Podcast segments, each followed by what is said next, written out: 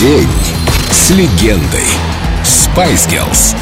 Только на Эльдо Радио. Baby Spice. Имя Эмма Ли Бантон. Место рождения Лондон, Великобритания. Знак зодиака Водолей. baby because А Baby, потому что я миленькая и самая младшая в группе. Но я знаю карате. Меня мама научила. Наверное, самой безумной песней в нашей истории была Spice Up Your Life, особенно в техническом плане. Мы попутно снимали фильм, работали 24 на 7 и в промежутках между съемками записывали песню.